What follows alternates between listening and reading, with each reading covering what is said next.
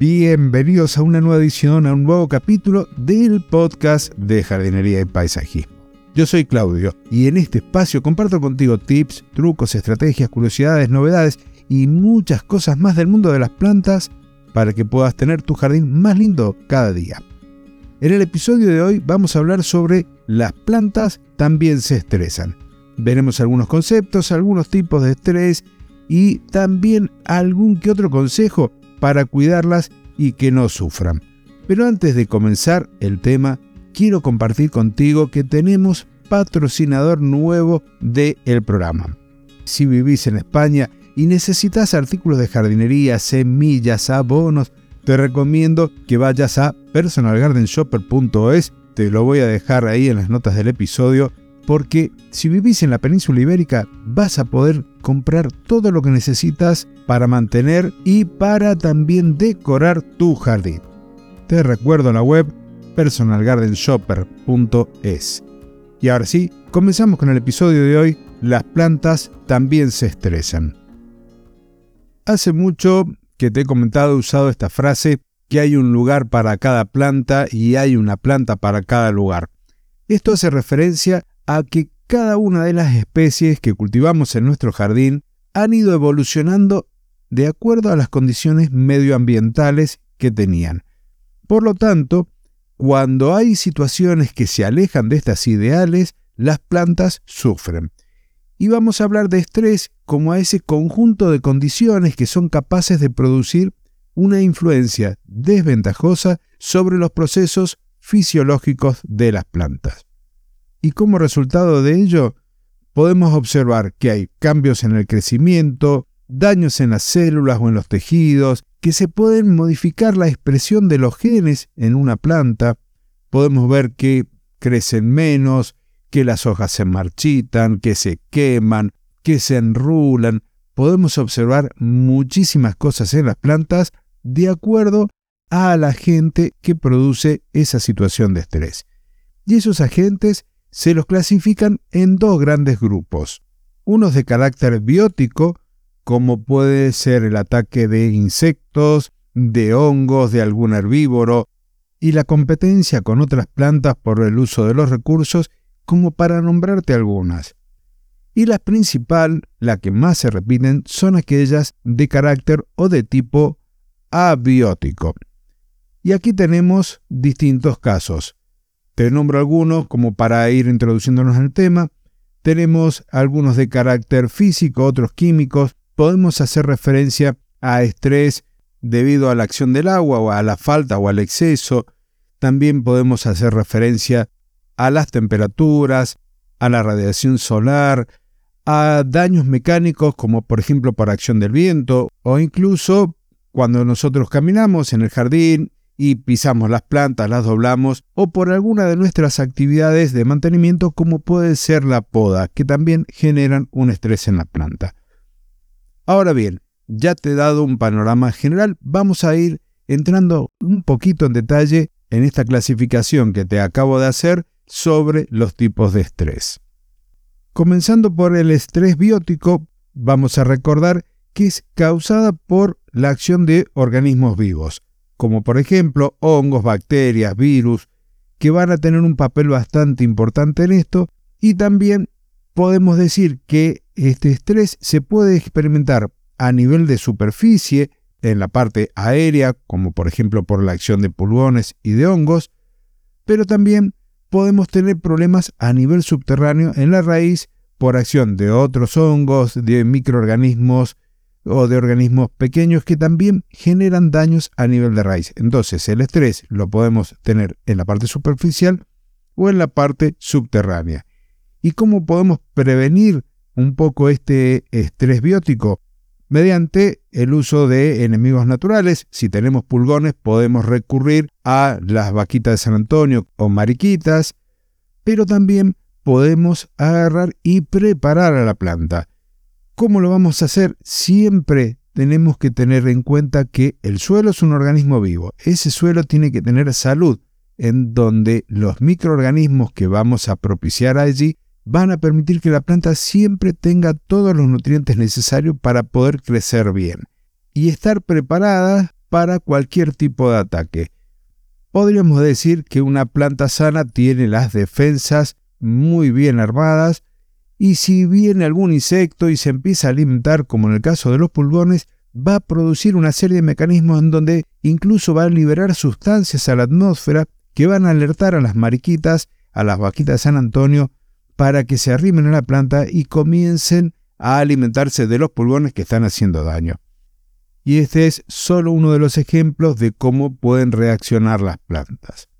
Ahora, vamos con el estrés abiótico, el cual puede ser generado por factores ambientales como la temperatura, la sequía, la radiación solar, pero también por acción del hombre como la contaminación atmosférica o el uso de pesticidas de forma inadecuada.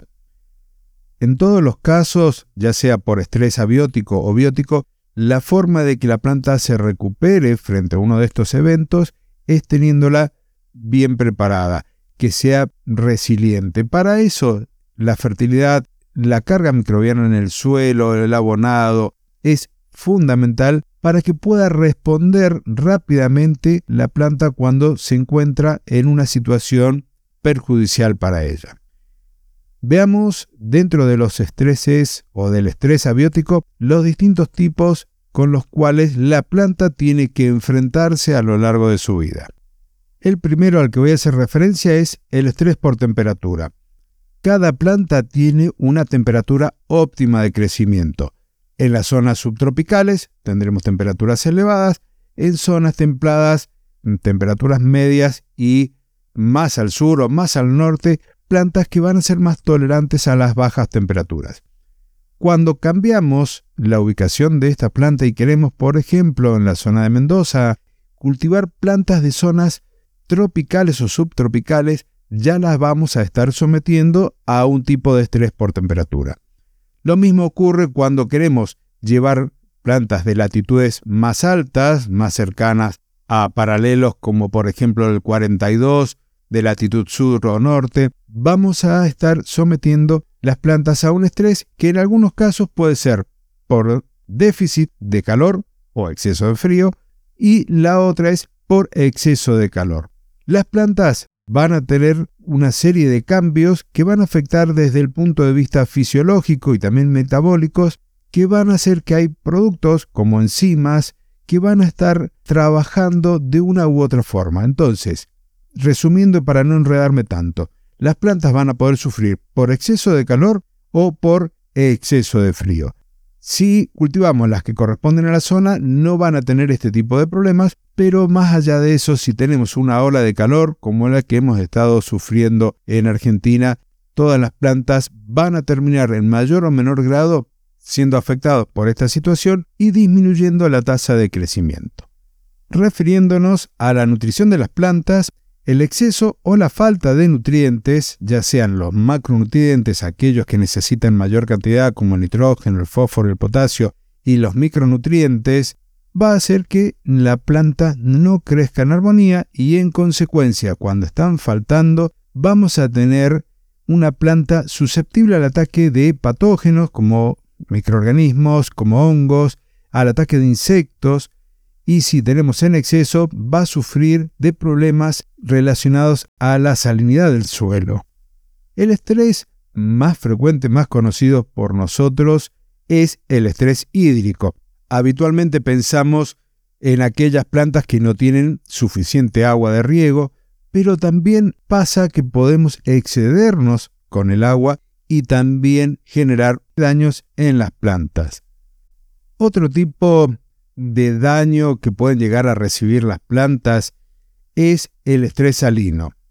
Y no va a ocurrir solamente en aquellos lugares que estén próximos a los mares, sino también en otros en donde las condiciones del suelo dan un alto contenido de sales que hace difícil el desarrollo y el crecimiento de las plantas. He visto campos de cultivo en donde vemos esa costrita blanca de sales sobre la superficie y el agricultor va a recurrir a aquellas especies conocidas como halófitas que son más tolerantes a las sales.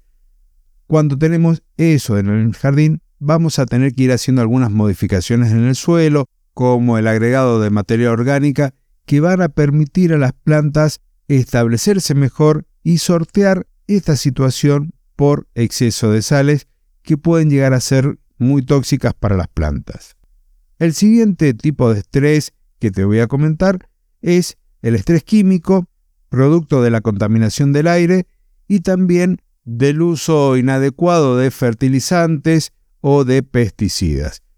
Con respecto a la contaminación del aire, podemos comentar el cierro tapado de estomas, producto del hollín, reducción del área foliar también por esta contaminación ambiental que terminan afectando todos los procesos metabólicos de las plantas.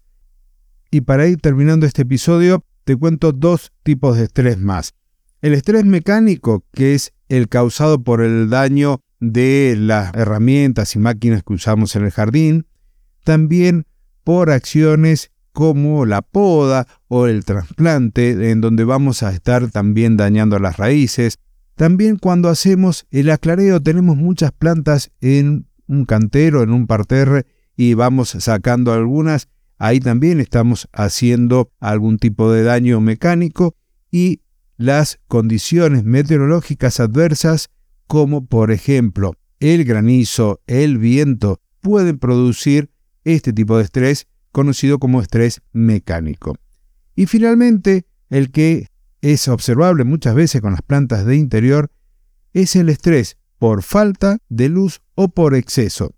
Bien sabemos que la luz es la energía o la fuente de energía que van a utilizar las plantas para poder hacer la fotosíntesis y producir sus hidratos de carbono, también van a estar produciendo oxígeno, van a consumir dióxido de carbono, pero cada planta tiene una necesidad de luz. Si le falta, van a empezar a crecer y a estirarse los tallos, haciendo que esos entrenudos, que la distancia que están entre las hojas, se vaya aumentando, fenómeno que se puede conocer como aislamiento. Pero también tenemos el daño por exceso, cuando tenemos una planta acostumbrada a estar a media sombra y la ponemos al sol, en donde se van a quemar las hojas, entonces el daño podemos tenerlo por la falta o por el exceso de luz. Y con esto vuelvo a que cada planta tiene un lugar y dentro del jardín, en cada lugar, hay una planta que va a ser la ideal para ese sector. Con esto me despido. Te recuerdo que visites la página web y compres todo lo que necesitas para tu jardín en personalgardenshopper.es. No te vas a arrepentir por los precios, por la calidad de los productos, por la atención. Te recuerdo que la semana que viene tenemos el episodio en conjunto con Fernando, el cual va a estar orientado a los emprendedores jardineros. Nos encontramos la semana que viene en una nueva edición del podcast de jardinería y paisajismo. Hasta entonces y muchísimas gracias.